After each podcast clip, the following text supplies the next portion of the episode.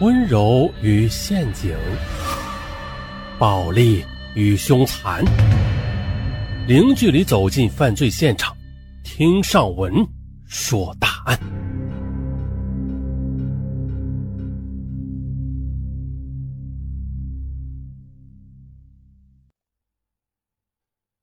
说的是山东青岛曾经有这样一家待遇很优厚的公司，底薪高达五千元，还有诱人的提成。这一个哪怕没有任何学历的普通职员呢，都会像老总一样配有空调、电话和盆景的办公室。更令人羡慕的是，公司的老总还特别的平易近人，与每个普通职员以兄弟相称，经常出钱请他们吃饭、旅游等等。一个叫张丽的打工仔加盟了这家公司之后，他惊愕的发现了，他们从事的竟然是诈骗活动。在利益的驱使下，张丽和公司其他的十四名员工渐渐的沉迷其中，不能自拔。那么，他们的最终结果究竟会怎样呢？事情我们从头说起。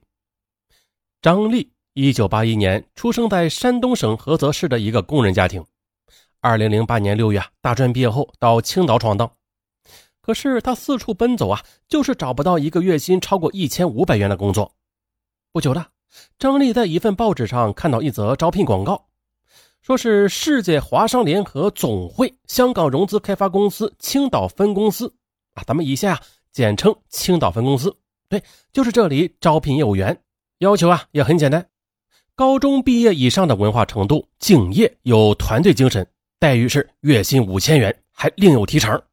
哎呀，张丽觉得这家公司的底薪这也太丰厚了吧啊，赶紧前去应聘了。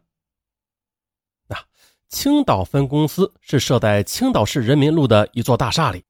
张丽到来之后啊，随着前台文员走到一间豪华的办公室之后，该公司老板孟祥春先和他和善的与他天南海北的聊了起来。从聊天中，张丽得知，这孟总是山东省济南市人，今年四十岁，在上海摸爬滚打了十几年。二零零八年一月创立了这家公司。最后啊，孟总又说了：“你明天来上班吧，啊，试用期一个月。”哎，就这样的，张丽正式的来到青岛分公司上班后，他发现了这家公司的待遇，这也太好了吧！啊，公司员工的伙食是自助餐，啊，荤菜、素菜和水果那是应有尽有。尤其特别的是啊，每个员工不但和老总一样有独立的办公室，里边还有空调、饮水机，甚至连盆景、花草都一应俱全。而且呢，老板孟祥春非常平易近人。他第一天上班时，孟总就让业绩排名第一的项目经理李冰带着他。这李冰向张丽介绍：“啊，我们公司呀是受香港总公司委托开展融资项目的。你看啊，目前全国各地有许多盲目上马的公司急需要资金周转，而我们的香港总公司就有能力为他们注入资金。而我们现在的青岛分公司呢，就是为了他们牵线搭桥，并且从中收取回报的。哈。”你的任务呀很简单，就是每天上网看报纸，留心哪些企业在频繁的做广告就行了。呃，果然简单。张丽得到李兵的指示后，每天都是坐到办公室里上网。虽说啊，他每天都能搜索到一百多条的企业信息啊，但当他看到其他员工经常出差啊，便按捺不住了。他来到孟总办公室，请缨说：“孟总，我也想出差。”哎呦，好啊！孟总笑容满面的说。嗯，正好了，公司的运营总监殷家学和胡守明八月五日要到河南焦作市洽谈业务的，你先跟他们去出一趟差吧，学学经验。张丽大喜，第二天便与殷家学和胡守明马不停蹄的赶往焦作市。赶到之后，在一所宾馆安顿下来啊，打电话给当地一家纺织公司的刘总。刘总带着随从兴冲冲的赶来了啊，他对殷家学说：“哎呀，殷经理啊，太好了！”我们公司现在资金上是遇到了困难，那你们这次真的是雪中送炭呐！呃，只不过呀，我们公司大概需要八千万元呢，那不知道你说的香港总公司是否有这个实力啊？殷家学微微一笑说：“哈，我们香港总公司实力非常雄厚的，中国在巴基斯坦所建的一些工程都是由他们投资的。啊，不过哈，人家要投入这么大的资金，不能掉以轻心嘛，所以要先委托我们青岛分公司对你们进行考察评估。”那这笔考察评估费呢，就是要你们来垫付的，需要三万元左右。这时，对方的一位副总表示了异议。要是考察评估不过关，那我们这三万元不就是扔到黄河里了吗？殷家学却政策说：“啊，这笔钱总不能让我们替你们垫付吧？”呃，也是啊。这刘总权衡利弊，觉得用三万元驳回那八千万元的巨资值，于是便拍板把三万元转到青岛分公司的账上，并且设宴招待殷家学三人。接着，在吃饱喝足之后，张丽有些担心的问殷家学：“哎，万一他们不能通过考察评估怎么办呢？”殷家学笑道：“哼，能不能通过还不是孟总随口几句话？哎呀，放心吧。”只要提成进了咱们的腰包，别的咱们就不用管了。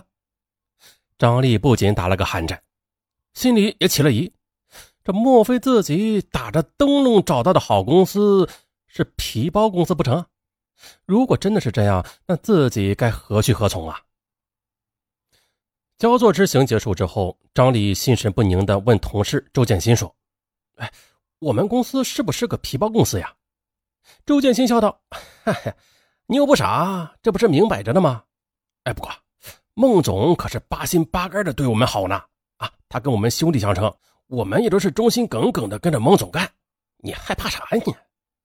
果然呐，就如周建新所说的，孟总对员工可谓是八心八肝啊。第二天，孟总就在一家星级酒店宴请殷家学、胡守明和张丽。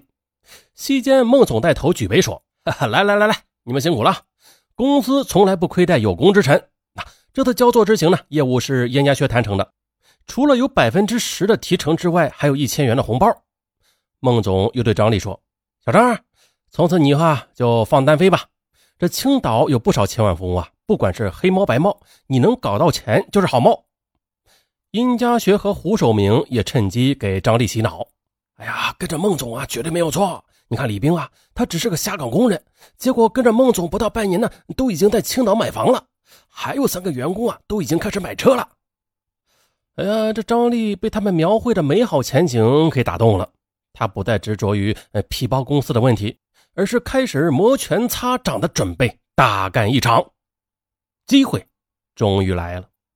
一天，张丽通过互联网查询到了上海老板冯金宝承包了一个基建项目，但是缺少资金，想与人合作。好机会，张丽当即打电话过去，事情进行的相当顺利。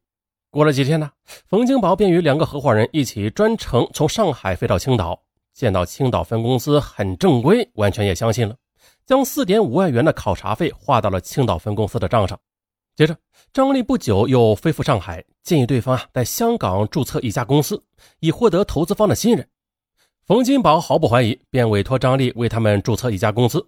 张丽趁机收取了对方六万元的注册费。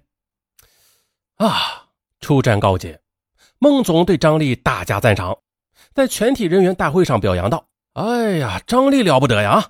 不但收到了考察评估费，还举一反三。你看，加收了对方六万元的公司注册费。哎呀，这可是为公司今后的工作开拓了新思路啊！那我决定了啊，除正常的提成之外，还要奖励张丽去九寨沟旅游十天，工资照发。好家伙嘛！散会之后，孟总还在一家酒店宴请全体员工吃饭。饭后，孟总又带一行人去酒店附近的一家刚刚开盘的楼旁看房。在一套复式楼的样板房里，孟总问道：“哎，我问你们，你们觉得这套房子怎么样？”在得到肯定的答复之后，他又说了：“兄弟们啊，跟着我好好干，保证两年之内，我让你们每个兄弟人手一套房，好吗？”孟总的话令员工们对未来充满了希望。孟总许诺的幸福生活，使张丽的上进心再次被激发了。然而，久走夜路终遇鬼。二零零九年四月，张丽遇上了第一桩麻烦。原来，上海的冯金宝久等不见香港注册公司成功，也有些沉不住气了。终于的四月初的一天，他来到青岛分公司责问张丽，并且威胁要报警。张丽只得向孟总请示。孟总决定啊，先把冯金宝稳住再说。于是，孟总订了桌酒席，请冯金宝赴宴，由李兵和张丽作陪。席间呢，孟总亲自向对方道歉，说是香港那边注册公司没有成功，那青岛分公司会退还他那六万元的注册费。而至于那四点五万元的考察评估费嘛，啊，青岛分公司啊为他们考察评估时花费了不少钱，因此就不能再退了。李冰则旁敲侧击的啊，吹嘘孟总在青岛黑白两道都吃得开，并且说啊，这次没有为你们注册成功，那是我们工作的失误。现在孟总已经答应把注册费退给你们，我们就不必再伤和气了。哎，这么一咋呼，孟庆宝觉得能要回来六万元的注册费已属万幸啊！这个意外事件呢，终于被孟总给摆平了。不过张丽还是惊出了一身冷汗，他想，万一对方真的报警，那这十五名员工一个都跑不掉。哎呀，他失眠了好几个夜晚，渐生悔意，便向公司递交了辞呈。哟，看到这种情况，其他十四名员工联合起来劝阻张丽。说孟总待我们就像兄弟一样，你不要这山望着那山高了。然而张丽仍然想离开。就在这时，李兵又找到张丽谈话了，威胁他说：“我说你啊，你知道公司那么多商业机密，你想走就能走得了吗？你可不要低估了孟总的能量。”嗯，就这样，在威逼利诱面前，张丽只好又收回了辞呈。然而呢，多行不义必自毙。由于多家公司得不到青岛分公司当初许诺的融资，纷纷打电话向青岛警方报案了。于是，在二零零九年一月二十六日，警方查封了该公司，并将总经理孟祥春及手下十五名员工悉数传讯。那随着调查的深入，这宗巨额诈骗案便渐渐浮出了水面。从二零零八年一月份开始，这帮人以帮助别人融资为名，共计行骗五十四次，得手四十三次，累计金额高达一百八十五万多元。二零一零年六月十三日，这起案件在青岛市南区人民法院开庭审理。张丽辩称自己只是个打工仔，在公司的工作都是严格按照公司的规章制度完成的，所以他的工作业绩也不能代表其在犯罪中所起到的作用。其他十四名员工啊，当然也是纷纷的为自己的罪行极力的开脱。然而此时啊，这戏剧性的一幕出现了：老板孟祥春居然对昔日的兄弟们的辩称嗤之以鼻。他说呀，在利益面前，谁都有被洗脑的可能。每个人都明白自己干了些什么，每个人呢都应该为自己的行为付出代价。二零一零年七月。法院以诈骗罪判处主犯孟祥春有期徒刑八年，其余十五名员工分别被判处有期徒刑一年至三年不等。啊，这老板孟祥春曾经向员工许诺的海市蜃楼也破灭了。同时呢，该公司十五名员工被逮捕之后，他们或贷款或按揭所买的房和车也随之的被悉数没收，而其家人也顿时都陷入了生活无着落的痛苦的深渊。